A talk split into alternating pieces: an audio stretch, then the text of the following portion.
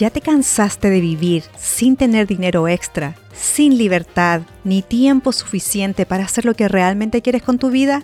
Has llegado al lugar apropiado. De Peso a Peso es el podcast sobre finanzas personales para los latinos que quieren un cambio en su vida financiera. Soy Lorena Muñoz, mamá, esposa, ingeniero comercial e inversionista en bienes raíces y me apasionan las finanzas personales. Juntos iremos aprendiendo las distintas tácticas para alcanzar la independencia financiera desde el punto de vista hispano. ¿Te atreves a intentarlo? Vamos, que yo te ayudo.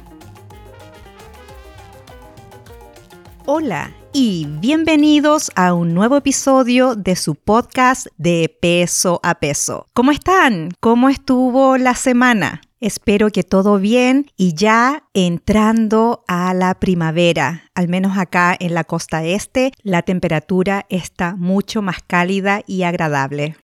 Hoy abordaré el tema de cómo controlar el gasto en comida. Esto es muy importante porque para muchos de nosotros lo que gastamos en alimentación constituye una parte muy importante de nuestro presupuesto semanal o mensual. Pero primero quiero contarles una anécdota. Como ya saben, yo me vine acá a Estados Unidos desde Chile hace 21 años y una de las cosas que más me impresionó fue ver la gran cantidad de comida que se servían en cada plato y la existencia de los restaurantes tipo buffet en que por una módica suma de 12 dólares o algo así, tú podías comer en forma ilimitada. Y como a mí me encantan las cosas dulces, recuerdo el día en que vi esa mesa de postres, en que había unos 15 postres distintos y yo me los serví todos. Y realmente créanme, me puse una muestra de cada uno de los postres que había en ese buffet. ¿A quién más le ha pasado algo así? Estoy casi segura que no soy la única que sufrió el shock de ver cómo se come aquí en Estados Unidos. En menos de tres meses subí más de 10 libras y esto le pasa a muchas personas. Llegan acá y de solo cruzar la frontera pareciera que uno sube de peso. Quiero abordar el tema de cómo si aprendemos a manejar nuestro presupuesto de comida, de salir a restaurantes, cómo nos puede llevar a ahorrar dinero, recuerden tener en mente que por qué estamos buscando los ahorros es porque hay un objetivo más grande que ahorrar en sí. Es el por qué queremos encontrar la independencia financiera. Alineen sus valores con sus gastos. ¿Qué me hace feliz? Y si para encontrar eso que me hace feliz necesito necesito disminuir los gastos, un área fácil de hacerlo es disminuir nuestro gasto en restaurantes. Pregúntense, ¿cuántas veces voy al restaurante a la semana o al mes? ¿Por qué voy a los restaurantes? ¿Es solo porque estoy tan apurada y no alcancé a cocinar que tengo que ir a comprar comida afuera? ¿Es solo porque me dio flojera y no quise cocinar? No por falta de tiempo, sino por ah, no tener las ganas de hacerlo. ¿O es que ir a los restaurantes me da mucho placer y me permite socializar y tener un buen momento, pasar un buen momento con amigos y familiares? Ahí está la diferencia. Si valoras la parte de socialización, y pasarlo bien y lo asocias con ir a restaurante y eso te hace feliz, por supuesto, no cortes tus gastos en restaurante, pero si lo haces solamente porque es la única forma de tener comida, porque no cocinaste de antemano, ahí tienes que evaluarlo y decir, hmm, quizás debo cortar algunas de estas salidas porque mi objetivo es pagar deudas, salir de viaje o juntar para la jubilación. Recuerden que el ahorro está basado en el objetivo que tienes, por qué quieres bajar tus gastos. En mi hogar, por ejemplo, a mi esposo le encanta salir a restaurante y si fuera por él, lo haría día por medio. Pero cuando conversamos de que nuestro objetivo era poder jubilarnos antes de los 65 años, llegamos al acuerdo de que solamente cenaríamos en restaurante una o dos veces al mes. Entonces ahí se llegó un compromiso porque yo no disfruto eh, los restaurantes de la misma manera que él. Para mí yo prefiero una ensalada, una pechuga de pollo y yo feliz, no necesito un restaurante, pero él sí. Entonces hay que llegar a estos acuerdos porque no todas las personas o tu pareja o tus amigos van a ver las cosas de la misma manera que tú. No fue fácil porque yo quería ir a cero. No, restaurantes no necesitamos nada más. Y mi esposo diciendo, no, pero si a mí me encanta ir a los restaurantes.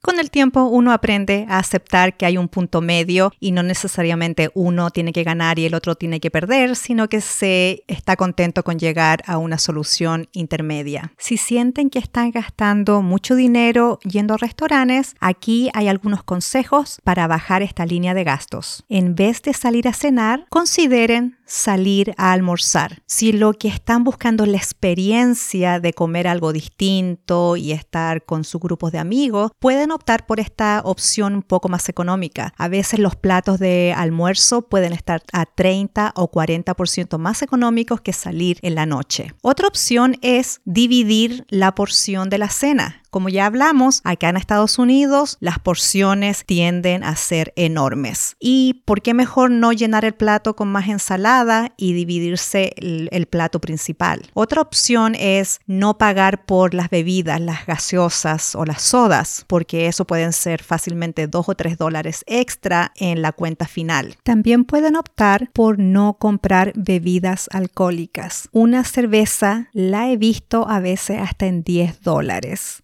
mismo para otro tipo de tragos. Quizás si tienes ganas de tomar algo, puedes esperar hasta que llegues a la casa y en ese momento te tomas tu cerveza o tu copita de vino. Recuerden revisar las apps o websites en donde promocionan descuentos o happy hours. Otros restaurantes tienen especiales para incentivar que la gente vaya a mitad de semana. Como ya lo he mencionado, cocinar en la casa es mucho más económico y también mucho más saludable uno sabe qué ingrediente está usando y cuánta sal y cuántos aditivos o probablemente no aditivos uno usa en la casa. Ahora, muchas personas pueden decir, pero yo no sé cocinar o no me queda tiempo. Para los que no saben cocinar, YouTube está lleno de videos que enseñan comidas fáciles y rápidas. Y en otros websites hay muchas recetas que incluso dicen cuánto cuesta por porción. Yo personalmente uso una y me gusta muchísimo. Se llama Budget Bites. Pondré el link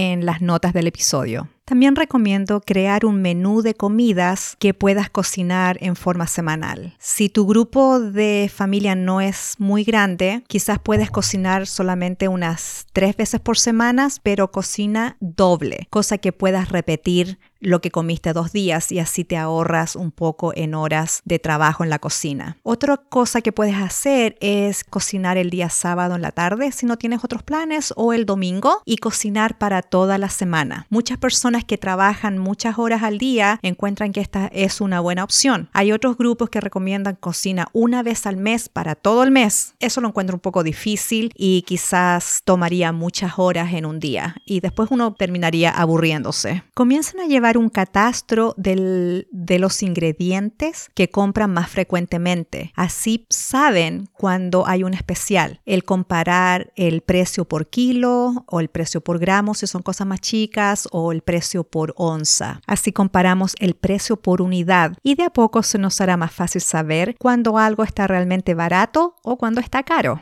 Para los que tienen estos supermercados mayoristas, como por ejemplo Costco, Sam's, estudien los precios. No todo lo que venden en estos mega supermercados es económico. Algunas cosas sí. Por ejemplo, un saco o un quintal de harina creo que sale menos de 7 dólares y dura muchísimo. Lo mismo el quintal de arroz, los cereales, etc. Sí hay cosas que conviene mucho más que comprarlas en el supermercado normal. Tampoco vayan al extremo de ir a cinco tiendas. La pérdida de tiempo y el gasto en gasolina también deben tomarlo en cuenta. Lo importante acá es saber que estás comprando en el lugar que te ofrece el mejor precio y al mismo tiempo es conveniente y no es extremadamente lejos. Una opción entre medio de ir al restaurante y cocinar todo tú misma es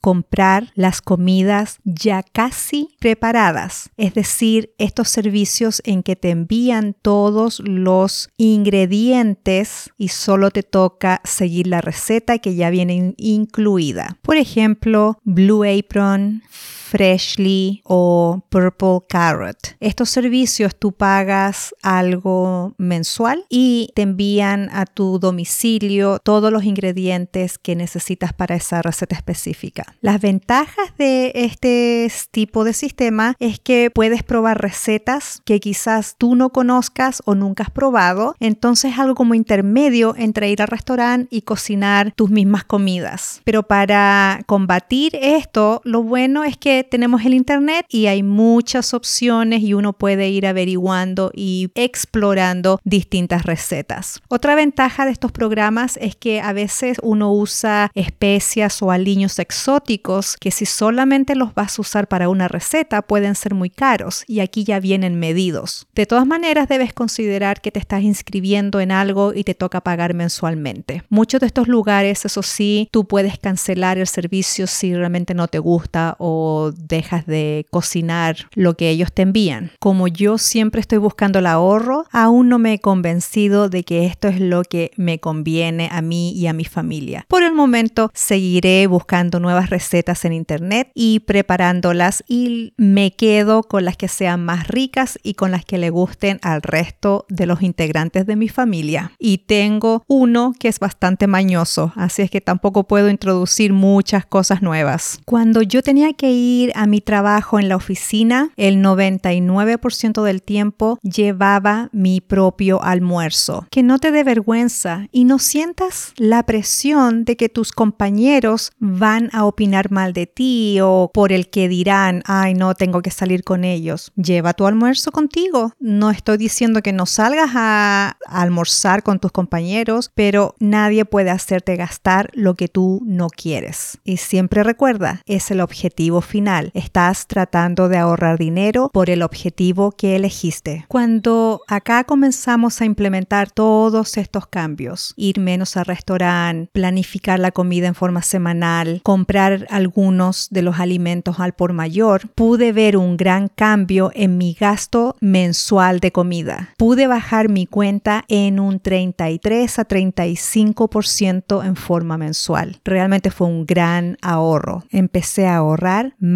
de 400 dólares al mes. Y esto ya lo he hecho por casi 18 meses. No salgan de su casa si no tienen una lista con todas las cosas que necesitan comprar. Cuando uno va al supermercado y solo confía en la memoria, uno termina comprando cosas que realmente no necesita. Y por último, recuerden no ir con hambre al supermercado. Si no han comido antes y llegan al supermercado con el estómago vacío, aumentan las posibilidades de que compren snacks y cosas que no necesitan o cosas que no estaban en la lista. Un punto que no he tocado son los cupones. Acá existen muchos y son muy famosos. Lamentablemente no puedo darles ningún consejo de cupones porque los uso muy poco y es principalmente porque no tengo el tiempo de buscarlos, cortarlos, pero sí he sabido de muchas personas que ahorran una gran cantidad en sus compras de la semana buscando buenos cupones. Hay bastantes aplicaciones que encuentran en internet y si ustedes tienen alguna buena, ojalá me la puedan recomendar. Eso es todo por el momento. Espero que podamos continuar la conversación en el grupo de Facebook de peso a peso. Si tienen algún comentario, si se me quedó alguna idea en el tintero, inscríbanse en el grupo y así podremos seguir compartiendo ideas entre todos. Muchísimas gracias por haberme dado unos minutos de su tiempo y recuerden dejarme sus comentarios en el Apple Podcast y no olviden suscribirse y ponerle estrellas a este podcast. Ojalá tengan un hermoso día y recuerden que de peso a peso iremos en busca de la independencia financiera.